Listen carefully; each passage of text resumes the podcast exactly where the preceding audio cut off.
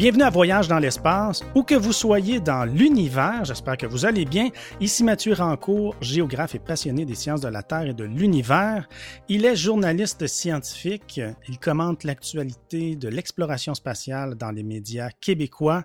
Euh, il est auteur aussi de plusieurs livres sur l'astronautique. Je suis en compagnie de mon coéquipier, l'unique euh, Claude Lafleur. Bonjour. Bonjour Mathieu, bonjour tout le monde. Heureux de vous retrouver tous et toutes. Mhm. Le 5 octobre 2020 euh, marquera le 25e anniversaire de la découverte de la première exoplanète, une Jupiter chaude gravitant autour de l'étoile 51 Pégasi. C'est là un exploit remarquable accompli par Didier Queloz et Michel Maillard qui ont par conséquent reçu le Nobel de physique en 2019. Depuis ce jour, on a découvert des milliers de planètes hors de notre système solaire, des exoplanètes de toutes sortes, mais pas encore des planètes qui s'apparentent à la Terre, n'est-ce pas, Claude? Absolument. Or, dans le fond, là, ce qu'on cherche en fin de compte, ce serait des planètes aussi hospitalières que la Terre et sur lesquelles il y aurait des êtres avec lesquels on pourrait échanger. Maintenant, euh, ce qui est intéressant, c'est que pour la première fois de l'histoire de l'humanité, on a les moyens de répondre à la, fabuleuse question qu'on se pose depuis si longtemps. Sommes-nous seuls dans l'univers? Mais ce qu'on a trouvé, c'est une foule de planètes fort différentes de celles que nous connaissons, c'est-à-dire des planètes qui ne ressemblent en rien à celles qu'on retrouve dans le système solaire. Nous qui pensions qu'il n'existait que deux grandes familles de planètes, les planètes rocheuses et les géantes gazeuses, nous voilà confrontés à une diversité de planètes à couper le souffle. Dans le fond, la, grande leçon qu'on peut retirer des 25 dernières années, c'est qu'il y a abondance de planètes autour de différentes étoiles. Maintenant, il s'agit de planètes euh, fort différentes de ce à quoi on s'attendait. En fait, certaines planètes, comme on va le voir d'ailleurs, euh, dépasse tout ce qu'on aurait pu imaginer, tandis qu'il y a d'autres planètes qui nous font littéralement rêver. Dans cet épisode, nous allons explorer le monde fascinant des exoplanètes, alors qu'on s'intéresse habituellement aux planètes qui ressemblent à la Terre, avec l'espoir d'y trouver des humanoïdes, nous allons cette fois nous intéresser aux autres types de planètes, à celles qui sont très différentes de celles qui orbitent autour du Soleil. Bienvenue à bord, nous vous souhaitons un agréable voyage.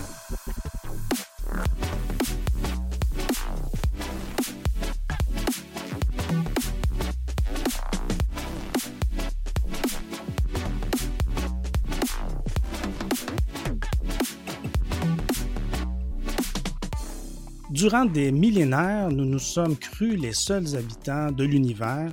Nous pensions même être le centre de l'univers. Ce n'est que récemment qu'on a pris conscience que la Terre est une planète qui tourne autour du Soleil et qu'elle fait partie d'un ensemble de planètes comprenant Mercure, Vénus, Mars, Jupiter et Saturne. Et plus tard, on va ajouter Uranus et Neptune. On a aussi réalisé que le Soleil est une étoile parmi tant d'autres. Quatre questions se sont alors imposées. Puisque le Soleil est entouré de planètes, est-ce la même chose pour les autres étoiles? La présence de planètes est-elle quelque chose de fréquent ou de plutôt rare? Retrouvera-t-on couramment des planètes semblables à celles que nous connaissons? Et ces planètes sont-elles pour la plupart hospitalières comme la Terre? Or, euh, tenter de répondre à ces quatre, questions-là nous place devant un défi, un défi presque insurmontable. D'abord, il faut savoir que les étoiles, les étoiles qu'on voit au firmament, sont très, très loin de nous. Pour donner deux petits chiffres, euh, le Soleil se trouve à 150 millions de kilomètres de nous, mais toutes les autres étoiles se trouvent à des centaines de milliards de kilomètres de nous. Donc, elles sont infiniment plus loin que le Soleil. Ensuite, les planètes, c'est des toutes petites euh, particules qui gravitent autour des étoiles. Encore là, pour donner un chiffre, euh, dans notre système solaire, c'est peut-être un peu surprenant d'apprendre, mais le Soleil rassemble à lui seul 99,85% de toute la matière qui constitue le système solaire. Le 0,15% là, c'est le reste, toutes les autres planètes. C'est les planètes, c'est les astéroïdes, c'est tout ce qu'il y a dans le système solaire. Donc, les planètes, c'est d'infimes particules qui gravitent autour de leur étoile. Et en, en, en outre, c'est que les étoiles, ça émet des quantités prodigieuses d'énergie. Hein. Notre Soleil, ça émet de la chaleur, ça émet de la lumière, ça émet d'autres types de radiation, alors que les planètes ne font que refléter une toute petite partie de cette énergie-là. Donc, elles sont extraordinairement difficiles à voir. Les astronomes résument la situation à laquelle ils sont confrontés de la façon suivante. Imaginez que par une belle nuit, vous voyez venir au loin une voiture et que vous tentiez de savoir si des moustiques, des mouches, passent devant les phares de celle-ci. Pour eux, tenter d'apercevoir une exoplanète revient à chercher une luciole passant devant les phares d'un véhicule se trouvant à des kilomètres. C'est ainsi que pour un extraterrestre qui observerait notre Soleil, Jupiter serait un milliard de fois plus petite que celui-ci, alors que la Terre est 12 fois plus petite que Jupiter. Bonne chance. Et pourtant, et pourtant, dès les années 1850, il y a des astronomes qui ont tenté l'aventure, qui se sont dit, malgré les, les difficultés, malgré la quasi-impossibilité d'observer des moustiques autour d'un phare qui se trouverait à des dizaines de kilomètres de nous, on va quand même tenter de découvrir des planètes. Et ça aura pris 150 ans pour parvenir à découvrir la planète. En fait, entre 1850 et 1995, il y a eu plusieurs fausses annonces. Plusieurs fois, on a cru découvrir des planètes, mais quand on vérifiait comme il faut, on se rendait compte qu'on avait des erreurs de mesure, on avait des, des problèmes différents, de différentes natures.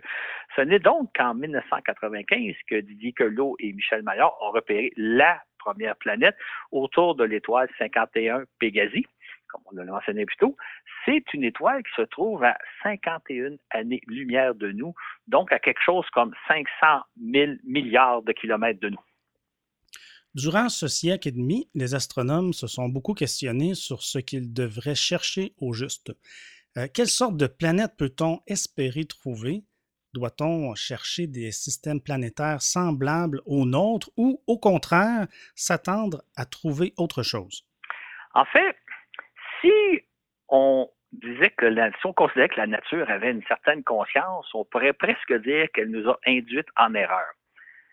Pour la raison suivante, nous, on habite dans un beau système solaire bien ordonné, c'est-à-dire que nous gravitons autour d'une belle grosse étoile, le Soleil, et euh, notre système solaire il est formé de quatre petites planètes rocheuses qui gravitent près du Soleil et de quatre géantes gazeuses qui gravitent un peu plus à distance c'est ce modèle-là d'un espèce de système bien ordonné, bien logique qu'on s'attendait de trouver ailleurs. On se disait, les autres systèmes solaires doivent être, les autres systèmes doivent être, planétaires doivent être conçus un peu comme le nôtre, c'est-à-dire qu'on devrait trouver des petites planètes rocheuses près des étoiles et des géantes gazeuses à grande distance.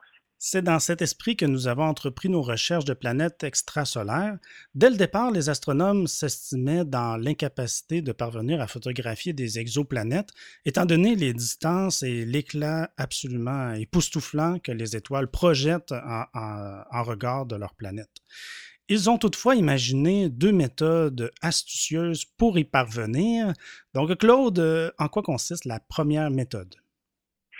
La première méthode consiste non pas à tenter de, de, voir, de photographier une planète qui serait autour de son étoile, étant donné les distances, la luminosité, etc., mais plutôt à mesurer l'ombre que fait une planète lorsqu'elle passe devant son étoile. Euh, imaginez, par exemple, un moustique qui passe devant une lampe. La lampe perd un peu d'éclat. Évidemment, on parle d'une baisse d'éclat infime là, qui serait même pas visible à l'œil nu si on regardait une lampe. Euh, dans le cas des étoiles, c'est encore plus difficile parce que l'étoile, c'est ça. Donc, les astronomes ont mis au point des instruments capables de mesurer que lorsqu'une planète passe devant son étoile, la luminosité d'étoile baisse un tout petit peu, légèrement. Donc, c'est cette mesure-là que les astronomes cherchent à vérifier, c'est-à-dire est-ce que par hasard, quand on observe une étoile, on voit qu'à tous les X jours, il y aurait, mettons, une certaine baisse de luminosité? Et si cette baisse-là, elle est constante et répétitive, on en vient à conclure qu'il y a une planète d'une certaine dimension qui passe devant son étoile à un certain rythme. Ainsi, un extraterrestre qui observerait au loin le Soleil verrait son éclat diminuer très légèrement une fois par année avec le passage de la Terre. Puis, en poursuivant ses observations, il constaterait une diminution 11 fois plus importante à tous les 12 ans à cause du passage de Jupiter. De même, il observerait une autre baisse d'intensité du même ordre que celui de la Terre à cause de la présence de Vénus et une autre pour Mercure. En étant donc très patient et attentif, cet extraterrestre finirait par déduire la présence de huit planètes principales autour du Soleil. En astronomie, lorsque un astre passe devant un autre, on appelle ça un transit. Par exemple, au cours des dernières années, je pense en 2012 et en 2016, il y a euh, ou 2018, il y a Mercure qui est passé devant le Soleil et il y a Vénus qui est passé devant le Soleil. On parle alors d'un transit, un transit de Vénus ou un transit de Mercure. Ce qui fait que la méthode avec laquelle on essaie de détecter la présence de planètes en voyant, en tentant d'observer le passage d'une planète devant son étoile, c'est ce qu'on appelle la méthode du transit. Et maintenant, Claude, quelle est la seconde méthode? La seconde méthode consiste à mesurer l'effet que la force gravitationnelle d'une planète exerce sur son étoile. Euh, pour prendre un exemple simple, on, sait que la Lune, que la force, que la Lune exerce un effet sur la Terre, c'est-à-dire la force gravitationnelle de la Lune génère nos marées. On essaie donc de détecter l'effet qu'une planète aurait en passant, en tournant autour de son étoile, non pas s'il y a des effets de marée, mais plutôt sur la vitesse de déplacement de l'étoile. Euh, ce qu'il faut savoir, c'est que les, étoiles qu'on observe au, firmament, c'est toutes des étoiles qui sont en tournent autour du centre de gravité de notre galaxie. En fait, le Soleil, comme les autres étoiles, euh, tourne donc autour du centre de la galaxie, sont en orbite autour du centre de la galaxie. Maintenant, euh, dans le cas du Soleil, le Soleil se déplace à la vitesse de 781 200 km/h en orbite autour du centre de notre galaxie. Retenez le 781 200 km/h. Maintenant, ce qui arrive, c'est qu'à une certaine période de l'année, la, Terre se trouve en quelque sorte devant le Soleil, euh, dans le sens de déplacement de l'étoile. Donc, elle attire un tout petit peu le Soleil dans sa vitesse. Elle augmente un peu la vitesse. À ce moment-là, on peut penser que le Soleil va à la vitesse de 781 205 km/h. Six mois plus tard, la Terre se trouve de l'autre côté du Soleil, donc un peu à la traîne du Soleil, et là, elle ralentit un tout petit peu la vitesse du Soleil. Le Soleil va peut-être à ce moment-là à la vitesse de 781 195 km/h. C'est donc cette variation de vitesse que tentent de détecter les astronomes qui leur indiquerait qu'il y a une planète autour d'une étoile qui modifie, qui altère un peu la vitesse de l'étoile. C'est dire qu'un extraterrestre qui observerait notre système solaire ne verrait pas la Terre, étant éclaboussée par la luminosité du Soleil, mais il pourrait mesurer que la vitesse de déplacement de l'étoile varie de plus ou moins 5 km/h au rythme d'une année. Il détecterait d'autres variations de vitesse à tous les 12 ans à cause de la présence de Jupiter, à tous les sept mois et demi à cause de Vénus, à tous les trois mois à cause de Mercure, etc., voilà qui lui imposerait de savants calculs pour parvenir à distinguer la présence des huit planètes. Ce, sont donc des perturbations de vitesse stable et régulières que cherchent à mesurer les astronomes auprès des autres étoiles en utilisant ce qu'ils appellent la méthode des vitesses radiales. On peut rajouter que lorsque l'on observe une étoile à l'aide des deux méthodes, à l'aide de la méthode du transit et de la méthode des vitesses radiales, si on découvre des planètes, on peut à ce moment-là trouver des informations intéressantes. La méthode du transit permet d'évaluer la taille de la planète. Plus la planète est grosse, plus elle fait de l'ombre sur son étoile, plus elle est petite, moins elle fait d'ombre. La vitesse, la méthode de, vitesse radiale, elle, permet d'évaluer la, masse de la planète. Plus la planète est massive, plus avoir d'effet sur la vitesse de déplacement de l'étoile, et moins la planète est massive, moins elle va avoir d'effet. Et quand on combine les deux mesures, on obtient la densité de la planète, c'est-à-dire la taille versus sa masse. Et ça, la densité, ça permet d'établir est-ce qu'on a affaire à une petite planète rocheuse, un peu comme la Terre, ou à une grosse planète, une géante gazeuse comme Jupiter? Donc, la combinaison, quand on peut l'utiliser sur, une même étoile, permet d'évaluer davantage les propriétés de la planète. Notons toutefois que ces deux méthodes de détection induisent d'énormes billets dans les recherches. Ainsi, pour débusquer des planètes grâce à la méthode du transit, il faut que celle-ci passe devant l'étoile par rapport à nous. Il faut donc se trouver dans le bon angle par exemple, un extraterrestre qui observerait notre système solaire étant situé au-dessus, euh, donc au pôle Nord si on veut, euh, ou en dessous, ne verrait jamais passer de planète devant son télescope. Pour les repérer, il doit observer notre système du bon côté. On rate probablement quantité de planètes simplement parce que parce qu'elles ne passent jamais devant leurs étoiles par rapport à notre angle à nous. Quant à la méthode des vitesses radiales, elle aussi, elle introduit des biais. Par exemple, euh, si vous avez plusieurs planètes autour d'une étoile, ça impose des calculs très différents. On peut penser à l'exemple de notre extraterrestre. Si observait notre étoile de très loin, il y aurait, il verrait différentes perturbations, il y aurait des calculs assez complexes à faire pour distinguer la présence de Mercure, de Vénus, de l'effet, en fait, je dirais, de, de, Mercure, de Vénus, de la Terre, de Jupiter, etc. Un autre problème qui se pose, c'est que si les planètes circulent sur des orbites elliptiques, un peu en forme d'œuf, là aussi, ça complique énormément les calculs. On pourrait dire que dans le cas d'un extraterrestre qui observerait le système solaire, il y aurait l'avantage que toutes nos planètes euh, gravitent autour du Soleil sur des orbites circulaires. Ça simplifierait un peu ses calculs. Par contre, l'extraterrestre, lui, ne saurait pas combien de planètes il y a autour du Soleil. Il faudrait qu'il distingue de savoir, il y en a-tu deux, il y en a-tu quatre, il y en a-tu huit, il y en a-tu douze. Nous, on connaît la réponse, il y en a huit, mais lui ne le sait pas. Donc, on voit que la méthode des vitesses radiales complique énormément les calculs, surtout lorsqu'il y a plusieurs planètes. Dans les deux cas, il est plus facile de détecter de grosses planètes qui font rapidement le tour de leur étoile euh, que de petites planètes euh, ou encore euh, de celles qui prennent beaucoup de temps à accomplir leur révolution autour de leur étoile. En fait, ce qu'il faut savoir, hein, c'est qu'il faut vraiment observer plusieurs passages d'une planète autour de son étoile pour s'assurer que c'est bel et bien un phénomène récurrent. On ne peut pas juste voir passer une planète une fois ou voir l'effet qu'elle implique sur la vitesse une seule fois pour dire ah, OK, on a découvert une planète, il faut un passage répétitif. Ça veut dire que, par exemple, dans le cas d'un extraterrestre qui observerait notre système solaire, ben, il faudrait qu'il observe le Soleil pendant plusieurs années pour détecter, pour s'assurer qu'il a détecté la présence de la Terre, et même pendant plusieurs décennies euh, pour détecter la présence d'une planète comme Jupiter qui prend 12 ans pour faire le tour du Soleil. Donc, ce sont, ce sont des méthodes qui demandent beaucoup, beaucoup de patience. Et quand bien même euh, on observe une étoile sur laquelle on voit peu ou pas de planètes, ça ne veut pas dire qu'il n'y en a pas. Ça veut juste dire qu'on ne les a pas observées pour différentes raisons, soit qu'on n'est pas sur le bon angle, on ne voit pas les planètes passer devant leur étoile, ou bien dont l'effet est beaucoup plus difficile à calculer. Et puis même quand on en découvre un certain nombre, on ne sait jamais si on les a toutes découvertes. Par exemple, euh, extraterrestre qui observerait notre système solaire, ben, ça demanderait énormément de temps pour découvrir la planète Saturne, qui prend 30 ans à faire le tour du Soleil, encore plus la planète Neptune, qui en prend 84, et encore plus euh, Uranus, qui en prend 165 ans.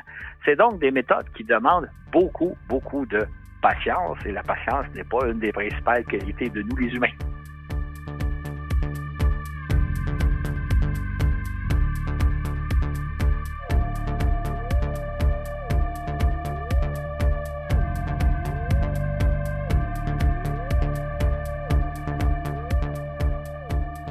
Étant donné que le seul exemple de système planétaire que nous connaissons est le nôtre, euh, bien ordonné, on s'attendait à trouver des petites planètes prenant plusieurs mois, voire une année euh, ou deux pour faire le tour de leur étoile. On pourrait aussi repérer de grosses planètes, mais qui feraient le tour de leur étoile en une décennie ou plus. Or, ce que Didier Queloz et Michel Maillard ont trouvé, c'est une planète qui fait le tour de son étoile en seulement quatre jours. Pour donner un exemple, c'est que Mercure, la planète la plus proche de notre système solaire, fait le tour en 88 jours. Ça veut dire que cette planète-là est 20 fois plus proche de son étoile que l'est Mercure. Par ailleurs, euh, cette planète-là fait le tour de, son étoile. Ça veut dire que cette planète-là fait le tour de son étoile en seulement à, à seulement à la distance de 8 millions de kilomètres, comparativement à 58 millions de kilomètres dans le cas de Mercure. Déjà là, ça a énormément surpris les, astronomes parce que comment une planète peut-elle orbiter si proche de son étoile sans être euh, euh, évaporée par les chaleurs intenses de, qu'il pourrait y avoir à cet endroit-là? Euh, pour donner un exemple, à la surface de cette planète-là, la température doit être de quelque chose comme 1300 degrés Celsius. En comparaison sur Mercure, la chaleur est à peu près de 170 degrés. Et encore plus déconcertant, les astronomes ont découvert qu'il s'agit d'une grosse planète, c'est-à-dire une planète dont la dimension est à peu près de deux fois et demi à, euh, une fois et demi à deux fois la dimension de Jupiter. C'est donc une grosse planète euh, qui graviterait tout tout près de son étoile, ce à quoi on s'attendait vraiment pas. Comment une telle planète peut-elle exister si proche d'une étoile? C'est tout à fait invraisemblable. On pouvait en effet difficilement imaginer comment une planète de la taille de Jupiter euh, euh, et aussi proche de son étoile ne s'évaporait pas. Lorsque pour la première fois j'ai vu le comportement bizarre de l'étoile, je me suis dit, il y a un problème avec l'instrument, se rappelle Didier Queloz. C'était en effet euh, la façon la plus raisonnable de réagir parce qu'on ne pouvait imaginer qu'une planète puisse exister si près d'une étoile. Et plus, je regardais, plus j'étais angoissé car il me fallait trouver le problème. Pourtant, Culot avait bien vu, ou plutôt, son appareil avait pris les bonnes mesures. Il y a véritablement une planète géante qui circule collée sur l'étoile 51 Pégasi. Maintenant, le jeune astronome, il avait juste alors 28 ans, venait de trouver la première de ce qui va s'avérer être une longue série de planètes qu'on appelle des Jupiters chaudes. Comme leur nom euh, l'indique, il s'agit de planètes géantes de la taille de Jupiter ou plus, qui gravitent collées à leur étoile. On en a repéré des centaines à ce jour, ce qui a confirmé que l'exoplanète découverte par Kello euh, n'est pas une exception, bien au contraire. En fait, là, on était vraiment chanceux. On a vécu un beau hasard parce que on ne pourrait pas imaginer planète plus facile à découvrir qu'une grosse planète circulant rapidement autour de son étoile. Hein. Si autour de l'étoile 51 Pégasi, il y avait eu des planètes Terre, ça aurait pris des années pour s'assurer qu'il s'agit bien d'une planète. Ou encore, si ça avait été une planète géante comme Jupiter, euh, qui, fait le tour de son étoile en une dizaine d'années, il aurait fallu des décennies. On n'aurait pas pu rêver euh, meilleur planète plus facile à découvrir. Par conséquent, on en a découvert rapidement quantité d'autres Jupiter chaudes autour de différentes étoiles, ce qui a, dans un premier temps, confirmé la justesse de nos, de nos théories, c'est-à-dire qu'on avait les appareils capables de mesurer la présence de planètes. En même temps, cette découverte-là nous a plongé dans une espèce d'abîme. Comment expliquer que ces planètes-là euh, puisse exister? Comment expliquer qu'une grosse planète géante puisse exister à quelques millions de kilomètres de son étoile sans être évaporée? L'autre question qui a beaucoup intrigué les astronomes, c'est d'où viennent ces planètes-là? Est-ce qu'elles se forment immédiatement collées à leur étoile? Est-ce qu'elles se forment un peu plus loin pour migrer près d'étoiles? Ou au contraire, est-ce qu'elles se forment à assez bonne distance et finissent par euh, venir se coller à leur étoile? On a vraiment eu affaire à des planètes auxquelles on s'entendait vraiment pas. Ce qui caractérise ces planètes, c'est le fait qu'il s'agit d'astres dont la masse est comprise entre un tiers et douze fois celle de Jupiter et qui font le, tour de leur étoile en moins de dix jours.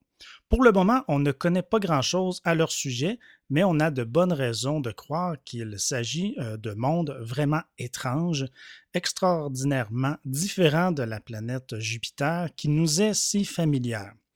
Ainsi, de par leur proximité euh, avec leur étoile, il s'agit de planètes gazeuses extrêmement dilatées. Dans certains cas, on pourrait même parler d'immenses bulles de gaz plutôt que de planètes solides. Certaines de ces planètes sont si proches de leur étoile que leur atmosphère se confond pratiquement avec celle de l'étoile. Une autre caractéristique assez particulière de ces Jupiter chauds, c'est que dans bien des cas, la planète présente toujours le même hémisphère à son étoile. Un peu comme la Lune nous présente toujours la même face. Dans le cas de certaines, dans la plupart de Jupiter, ces planètes chaudes-là, il y a une atmosphère, il y a un hémisphère qui est toujours orienté vers le Soleil, donc où il doit faire extraordinairement chaud, et l'autre hémisphère qui demeure perpétuellement à l'ombre, il doit faire extrêmement froid, passablement froid. Ce qui fait que cette différence de température entre l'hémisphère toujours exposé au soleil et l'hémisphère toujours à l'ombre doit générer des courants atmosphériques terribles, des courants d'air. les conditions à la surface de ces planètes-là sont pratiquement inimaginables par rapport à ce qu'on peut nous estimer sur Terre. Des mondes étranges, certes, mais on n'en était pas au bout de nos surprises. La découverte d'une première exoplanète en 1995 a parti le bal du domaine, puisqu'au cours des années suivantes, c'est par douzaines puis par centaines qu'on a débusqué de nouvelles exoplanètes.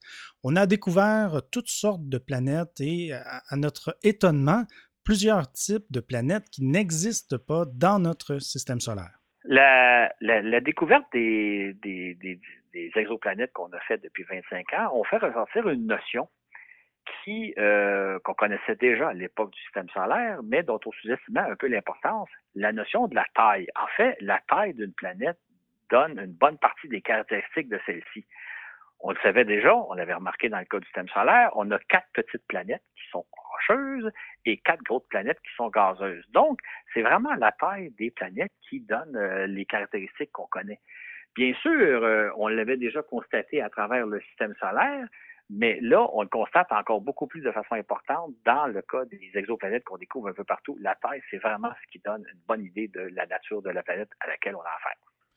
De surcroît, les planètes rocheuses doivent posséder une, certaine taille pour être entourées d'une couche de gaz euh, d'une atmosphère. C'est le cas de la Terre et de Vénus, par exemple, qui euh, font une dizaine de milliers de kilomètres de diamètre. Par contre, Mercure ou la Lune, notre Lune, euh, dont la taille n'est que de quelques milliers de kilomètres seulement, sont trop petites pour posséder une atmosphère Tandis que Mars, avec ses 6500 km environ de diamètre, est tout juste à la limite. En fait, ce qui explique que la taille est si importante, c'est la force de gravité que génère une planète. En fait, plus une planète est grosse, plus elle est massive et plus elle va générer une force de gravité. Inversement, plus une planète est petite, moins elle va générer une force de gravité, donc moins elle va être euh, euh, la force de gravité va être plus faible.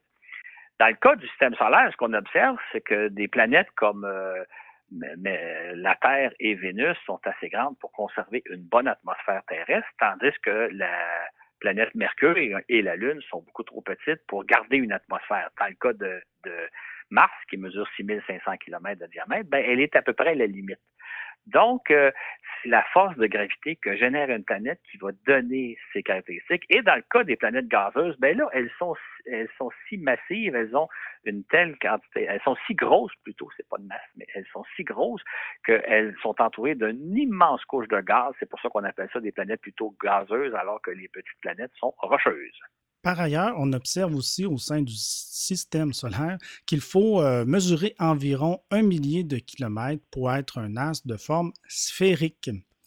Plus on s'éloigne de cette taille, plus l'astre prendra une forme quelconque, et même dans certains cas une forme bizarre ou voire très allongée, par exemple. C'est ainsi que dans notre système solaire, on avait repéré, on pourrait dire, trois grandes catégories d'astres. Il y a d'abord les astres qui mesurent 13 000 km et moins, ça, c'est la Terre, les planètes euh, et les satellites naturels, les astéroïdes et tout ça. Ce sont de petits astres assez denses, euh, pour la plupart rocheux. Il y a une autre catégorie de planètes qui étaient les planètes qui mesurent des dizaines de milliers de kilomètres. Là, on parle de Jupiter, Saturne, Uranus et Neptune. Là, on a affaire à des géantes gazeuses. Et finalement, la troisième catégorie, c'est le Soleil, qui lui mesure plus d'un million de kilomètres de diamètre. Et là, on a affaire à une étoile. Donc, dans le système solaire, on a trois grandes catégories d'astres selon leur taille. À remarquer cependant le grand écart qui existe entre la Terre et le duo Uranus et Neptune. Si on prend la taille de la Terre comme unité de mesure, on constate qu'Uranus et Neptune ont près de quatre fois la taille de la Terre. On n'a donc pas dans le système solaire des planètes qui font un peu moins, soit entre deux et trois fois la taille de la Terre. On a ici repéré un type de planète particulièrement intéressant. C'est des planètes dont le diamètre est deux fois celui de la Terre. Donc des planètes deux fois plus grosses que la Terre. Or, sur ces planètes-là, il y a donc un champ de gravité plus fort que celui de la Terre, un champ de gravité qui retient d'énormes quantités d'eau. On sait que sur la Terre, euh, la Terre est recouverte à peu près aux deux tiers d'océans, mais c'est des, océans très minces parce qu'au maximum, euh, les océans les plus profonds font 10 km, donc des océans qui ne mesurent que quelques kilomètres d'épaisseur. Dans le cas des fameuses planètes dont le diamètre est deux fois celui de la Terre, deux fois plus grosse que la Terre, on a ces planètes-là seraient entourées d'un immense océan, océan qui ferait plusieurs centaines de kilomètres d'épaisseur. Euh, et sur ces planètes-là, on imagine que justement à cause de l'épaisseur de ces océans, il n'y aurait ni continent ni euh, île. Ce serait véritablement ce qu'on appelle des planètes océans, donc une, immense planète entourée d'un gigantesque océan, un océan qui fait plusieurs centaines de kilomètres d'épaisseur. Ces planètes ont tout pour nous faire rêver. En nous basant sur l'exemple de la Terre, on sait que la, vie est apparue euh, assez rapidement dans nos océans et qu'elle y est demeurée durant 3 milliards d'années avant de s'aventurer sur la Terre ferme. Que peut-on imaginer qu'il pourrait se passer sur des planètes de l'âge de la Terre, mais entourées de centaines de kilomètres d'eau? Euh, ne peut-on pas envisager qu'une vie extraordinaire riche pourrait s'y être développée jusqu'à atteindre un stade très avancé d'évolution? Peut-on même imaginer des planètes habitées par des êtres aussi intelligents que nous, sinon même par des civilisations évoluées? Il s'agirait bien sûr d'êtres aquatiques très différents de nous. Des planètes océans, il y en a des, on en a repéré des centaines et il y en a probablement des milliards dans notre galaxie. Ça va être des mondes absolument fascinants à explorer parce que c'est des mondes sur lesquels on a toute raison de penser qu'il y a de la vie, peut-être même une vie très développée, une même une vie évoluée.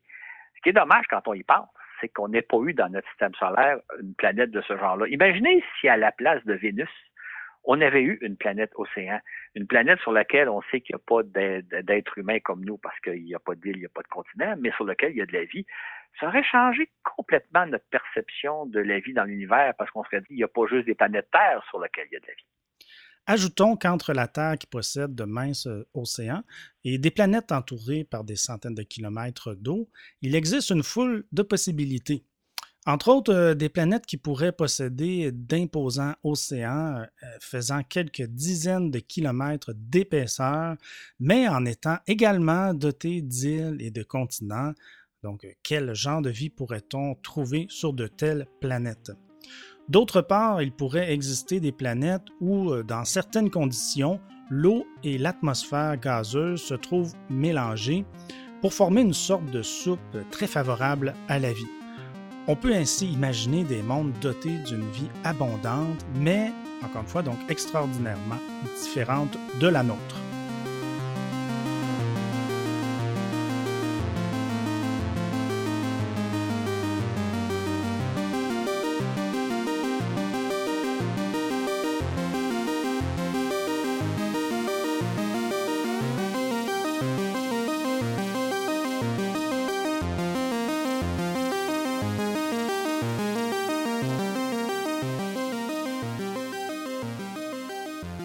Que se passe-t-il sur une planète légèrement plus grande ou plus massive que la Terre, sur une planète qui, disons, serait de 5 10 ou 20 plus grosse? Voilà qui ouvre la porte à de nouvelles perspectives. Absolument. Sur, de telles planètes, la force de gravité serait un peu plus élevée que celle que nous, on connaît sur Terre. La question qui se pose à ce moment-là, c'est quel impact aurait eu le fait, par exemple, si sur Terre, la force de gravité avait été un peu plus élevée. Euh, on a toutes les raisons de penser que si la force de gravité avait été peut-être 5, 10 ou 15% plus élevée, ça n'aurait rien changé à la vie. Là. Ça n'aurait pas empêché le développement de la vie sur Terre. Mais par contre, ça aurait probablement eu un impact assez important sur le fait que la vie s'est développée durant 3 milliards et demi d'années. Ça serait développé donc euh, sous, une force de gravité un peu plus intense. Fait que sur des planètes qui sont donc un peu plus grosses que la Terre, où la force de gravité est un peu plus forte, on a toutes les raisons de penser que la vie peut très bien se développer, euh, que la vie peut apparaître et évoluer comme sur Terre. Par contre, euh, on sait aussi que plus la force de gravité est élevée, plus une planète contient de l'eau. Ce qui fait que sur des planètes un peu plus grosses que, que la Terre, il pourrait y avoir peut-être euh, deux ou trois fois plus d'eau qu'on en a sur Terre. Ce seraient des planètes où il y aurait des îles, où il y aurait des continents, donc la vie pourrait se développer un peu à l'image de ce qu'était la Terre, mais en même temps, dans des conditions différentes. Là où il y a plus d'eau, là où la force de gravité est un peu plus intense. Ça serait donc des mondes encore là très intéressants à, étudier. Et ça, évidemment, euh, ça va sans dire qu'il y en a des milliers et des milliards de planètes de ce genre-là dans notre dans notre galaxie. Donc, euh, il y a probablement des planètes sur lesquelles il y a des formes de vie différentes, des planètes sur lesquelles on pourrait pourrait explorer un jour, et on risque de découvrir des choses extrêmement intéressantes sur ce genre de monde-là. On sait que habituellement, plus une planète est grosse, plus l'eau peut s'y trouver en grande quantité.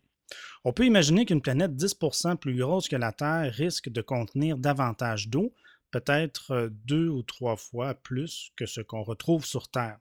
Encore là, euh, quelles conséquences cette abondance d'eau aurait-elle eu sur le développement de la vie?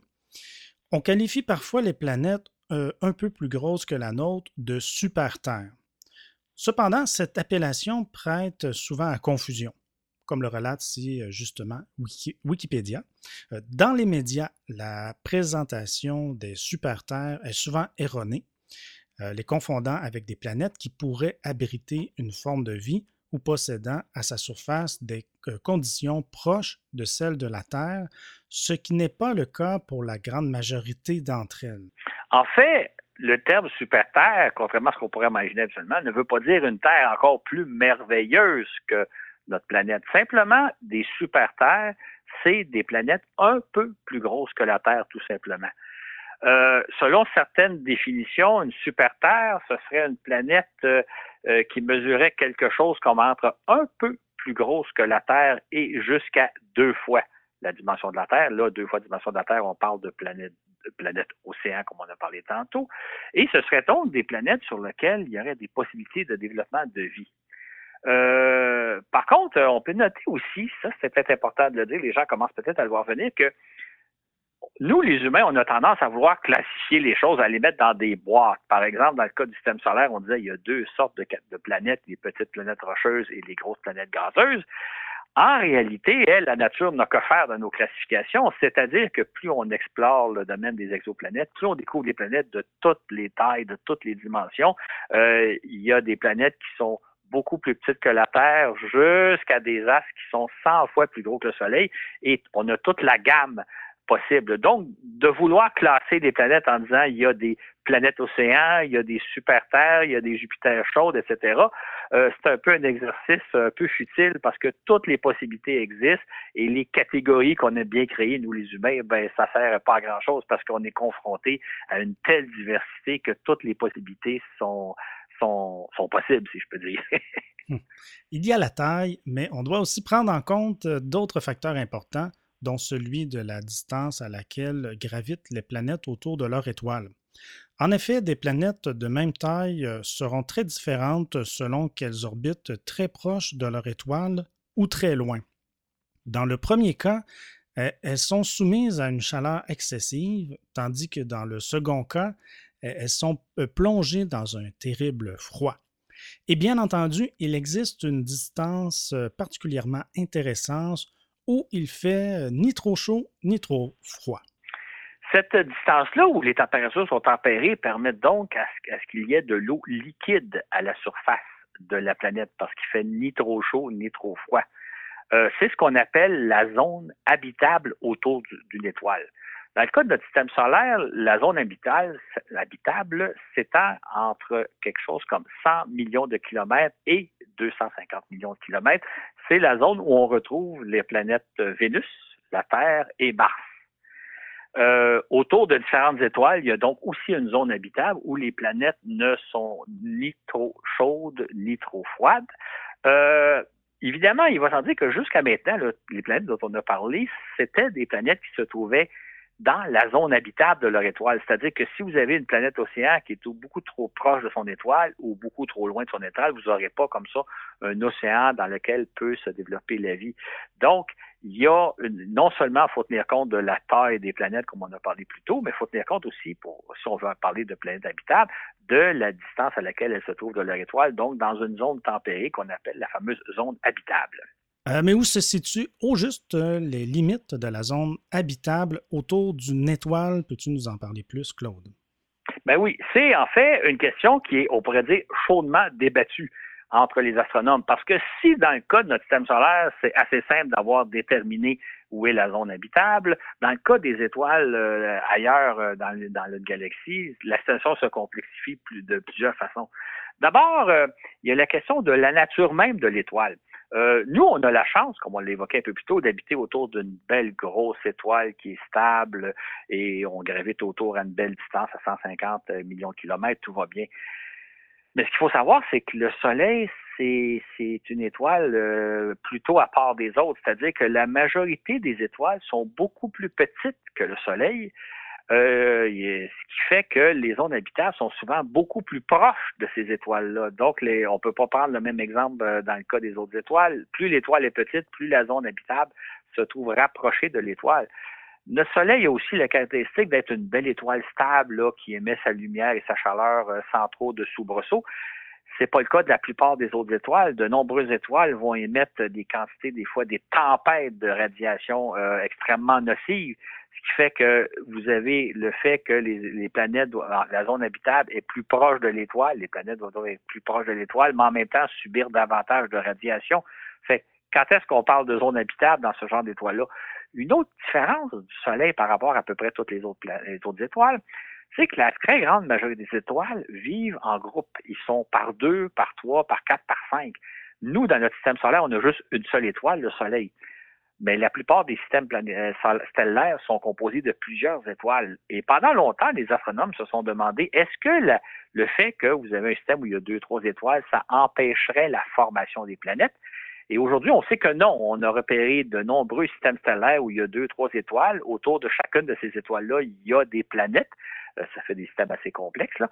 Et à ce moment-là, par contre, ça complexifie aussi la détermination de la zone des, de, de, la zone habitable parce que là, vous avez deux, trois étoiles qui interagissent entre elles.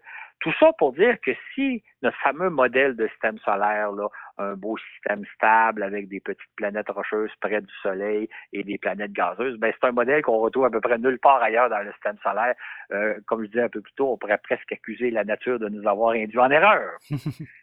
comme quoi, rien n'est simple lorsqu'on s'aventure hors de notre système solaire. Notre conception de système planétaire bien ordonné vole en éclats. On a longtemps cru que la vie ne pourrait exister que sur des planètes rocheuses de la taille de la Terre circulant dans la zone habitable de leur étoile. À la limite, une planète aussi petite que Mars pourrait euh, aussi être hospitalière. Mais voilà qu'avec les plus récentes recherches menées euh, auprès de Jupiter et de Saturne, on a mis au jour une nouvelle classe d'astres potentiellement habitables. C'est entre autres le cas d'Europe et d'Encelade, deux satellites naturels de ces géantes gazeuses. Europe est un astre qui mesure environ 3000 km de diamètre et à la surface de laquelle la température est au mieux de moins 150 degrés Celsius. Encelade est un astre encore plus petit, six fois plus petit, mesure seulement 500 km de diamètre. Sauf que on a observé que Europe est entourée d'une très épaisse couche de glace, une couche de glace qui mesurait quelque chose comme 50 km d'épaisseur, sous laquelle se trouverait un gigantesque océan, un océan qui, qui mesurait à peu près 90 km d'épaisseur. Hein, on disait un peu plus tôt que sur Terre, nos océans ont au mieux une dizaine de kilomètres d'épaisseur. Dans le cas d'Europe, sous la couche de glace de 50 km d'épaisseur, il y aurait un océan de 90 km d'épaisseur euh, Encelade est formé un peu de la même façon. On, vient donc de découvrir, de mettre au jour une nouvelle catégorie d'astres, c'est-à-dire des astres faits en bonne partie d'eau liquide et de glace. Et évidemment, qui dit eau liquide dit possiblement présence de vie, parce que la vie, c'est intimement lié à l'eau. Ce qui fait qu'on vient de faire une découverte absolument remarquable. Euh, jusqu'à cette découverte-là, qui date des années 90, on se disait, ben, il peut pas y avoir de vie dans le système solaire hors de la zone habitable, donc euh, entre quelque part entre euh, Vénus, la Terre et, Mars. Et donc, à ce moment-là, au-delà de ça, il n'y aura pas de vie, surtout autour de Jupiter et Saturne où il fait beaucoup trop froid. Or, là, on aurait découvert des astres sur lesquels il est possiblement euh, euh, il est potentiellement possible d'avoir de la vie sur ces masses-là, c'est-à-dire de la vie sous-marine, de la vie marine dans des océans qui sont entourés d'une couche de glace. On a vraiment affaire à un phénomène remarquable. Et voilà qu'une équipe de chercheurs de la NASA vient de franchir un nouveau pas. Selon eux, des milliards de petites planètes semblables aux lunes Europe et Encelade pourraient exister à travers la galaxie. Euh, Lina Quick, euh, titulaire de cette équipe, euh, estime en effet que quantité de planètes fort différentes de la Terre pourraient être néanmoins hospitalières. Elle cite entre autres le cas fascinant du système planétaire Trappiste 1, dont la découverte en 2017 a fait grande sensation. En effet, cette année-là, la NASA a annoncé donc la découverte du fameux système TRAPPIST-1 que probablement la plupart de nos auditeurs ont entendu parler parce qu'il est devenu célèbre. Euh, TRAPPIST serait formé, ce serait une étoile autour de laquelle il y aurait sept petites planètes rocheuses à peu près de la dimension de la Terre. Et entre autres, trois de ces planètes-là se retrouvaient en zone habitable, c'est-à-dire qu'on peut penser que sur ces trois planètes-là, il y aurait de l'eau, de l'eau liquide à la surface. Euh, donc, ça serait probablement des planètes où la vie est possible. Euh, ça fait quand même sensation. Maintenant, le système trappiste est très différent de notre système solaire, donc la vie sur, ces planètes-là pourrait être très différente. D'abord, il faut savoir que l'étoile autour de laquelle gravitent euh, les sept planètes est une minuscule petite étoile, une minuscule étoile, à peine plus grosse que Jupiter, qu'on appelle une naine blanche. Et là, à ce moment-là, ça veut dire que la zone habitable est beaucoup plus proche de la planète, euh, de l'étoile que le sont euh, que l'est dans le cas de notre système solaire. En fait, les planètes gravitent autour du, euh, de leur étoile 20 fois plus proches en quelques jours seulement autour de leur étoile que le font la Terre. Euh, une autre caractéristique différente, c'est que les, les, planètes sont beaucoup plus rapprochées les unes des autres. Euh, si on pense à l'exemple de notre système solaire, euh, par rapport à la Terre, Vénus et Mars sont à des dizaines de millions de kilomètres tout au plus, tout au mieux de nous, alors que là, les planètes, euh, dans le cas du système de Trappist, passent à moins de quelques millions de kilomètres les unes des autres, peut-être même des fois à, beaucoup plus proches. Ce qui fait que si on était sur ces planètes-là, on verrait passer des planètes dans notre ciel, un peu comme on verrait passer la Lune, mais il y en a sept planètes, donc il y a six planètes qui passent dans votre ciel. Ça doit être assez spectaculaire comme vision. Mais il y a quand même une autre différence importante entre les planètes Trappist et les nôtres, dans la plupart des cas, si ce n'est pas tous les cas, chacune des planètes présente le même hémisphère à son étoile, un peu comme la Lune nous présente toujours la même face. Ça veut dire que sur ces planètes-là, il y a un hémisphère qui est exposé à la chaleur et aux radiations de l'étoile, pendant que l'autre hémisphère, lui, est à l'ombre. Encore là, comme on l'a vu dans le cas des Jupiter chaudes, ça génère des conditions climatiques très différentes, très défavorables, parce qu'il doit y avoir des tourbillons de vent, il doit y avoir des, phénomènes d'écart de, température assez inimaginables. Donc, le système trappiste est extraordinairement intéressant parce qu'il s'agit de petites planètes, plus ou moins de la taille de la Terre, mais qui vivent dans des conditions très différentes où la vie n'est pas impossible, mais s'il y a de la vie, c'est dans des situations très, très différentes de ce qu'on peut imaginer sur Terre. Tout de même, Lina Quick s'est inspiré des exemples d'Europe, d'Encelade et de Trappiste 1 pour imaginer une nouvelle catégorie de petites planètes étonnamment habitables. Il s'agit de planètes qu'on pourrait qualifier de micro-terres.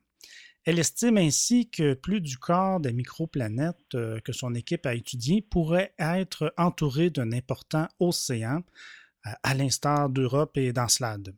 C'est là une hypothèse intéressante puisque, comme le faisait remarquer sa collègue Aki Roberge, euh, nos recherches sur les exoplanètes habitables se concentrent habituellement sur des planètes semblables à la nôtre, Or, même dans notre système solaire, il y a, semble-t-il, des petits astres très distants du Soleil où la vie pourrait exister.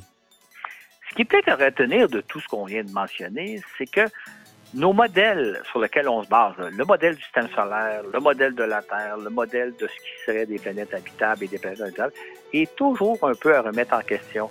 Euh, on dirait que dans l'univers, tout est possible.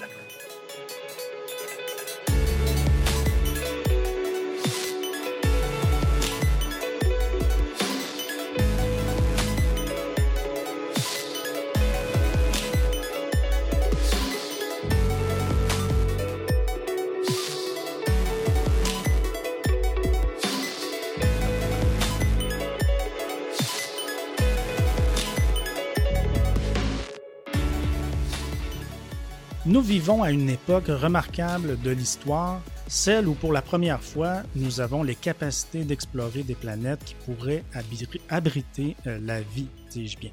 Euh, peut-être qu'un jour on se rappellera de notre époque comme de celle où on aura découvert les premières traces de vie extraterrestre. Nul ne sait quand viendra ce jour, mais on peut envisager que celui-ci n'est pas si lointain. Mais la question qu'on peut se poser, c'est quelle sorte de vie allons-nous trouver? Évidemment, ce qu'on cherche, ce serait des humanoïdes avec lesquels on pourrait échanger, c'est-à-dire que quand on imagine la vie qu'on pourrait se trouver sur le planète, on, on, pense évidemment à des formes qui nous sont familières. Or, ce que nous enseignent euh, nos 150 années de recherche, mais particulièrement les 25 dernières années de découverte, c'est que dans l'univers, on trouve de tout. Entre autres, on trouve des planètes auxquelles on n'avait jamais pensé. Et donc, on est confronté au fait que euh, les choses ne sont pas comme on pensait c'est un peu une leçon d'humilité que nous enseignent euh, finalement nos recherches. C'est que ce qu'on pensait au départ comme étant le modèle à suivre, c'est-à-dire le système solaire bien donné, la vie qui se développe sur Terre, nous qui devenons des humanoïdes intelligents et développés, ben c'est probablement pas ce qui se passe à l'échelle de l'univers. C'est-à-dire que dans l'univers, on va trouver de tout et peut-être de tout, mais pas grand-chose qui ressemble à nous. On a repéré une abondance de planètes nettement plus grande que ce à quoi on s'attendait, il y a 25 ans, on se demandait si la présence de planètes autour des étoiles était quelque chose de fréquent ou euh, plutôt euh, quelque chose de rare. On, sait à présent que la majorité des étoiles sont entourées de planètes. On a repéré une multitude de planètes fort différentes de celles qu'on pouvait imaginer et quantité de planètes où la vie pourrait exister. Voilà donc que notre espoir de trouver de la vie extraterrestre a fait un bond prodigieux. Mais dans bien des cas, ces planètes présentent des conditions d'habitabilité fort différentes de celles qu'on retrouve sur Terre. On n'a qu'à penser aux planètes océans où la vie pourrait exister, mais quel genre de vie? Et même dans notre système solaire, euh, il y a 25 ans, on imaginait mal que la vie puisse exister au-delà de Mars.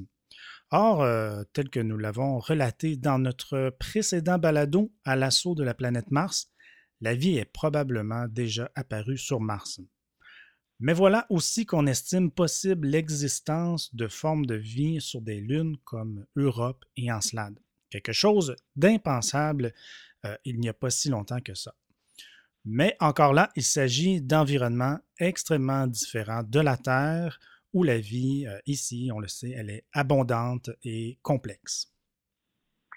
En fait, nos, nos 25 années de recherche et de découverte nous amènent devant un paradoxe. Euh, ce qu'on a découvert, d'une part, c'est une abondance de planètes. Il y a des planètes en quantité et il y aurait même des planètes sur lesquelles la vie est possible. C'est donc extrêmement encourageant. Par contre, on est confronté à une diversité absolument incroyable de planètes, à une diversité de, d'environnements qui ferait que la vie pourrait se développer, mais dans des circonstances très différentes de celles de la Terre.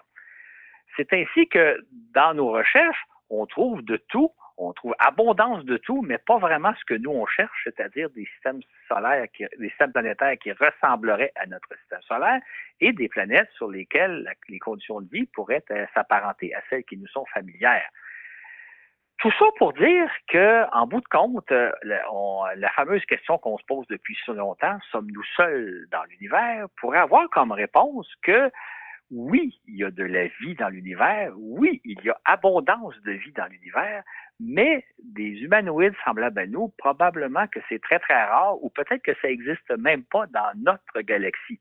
Ce qui fait qu'autrement dit, on pourrait se retrouver dans une situation où, à la question, y a-t-il de la vie dans l'univers? Oui, il y en a d'abondance, mais des, des êtres humains, des êtres humanoïdes semblables à nous, probablement pas.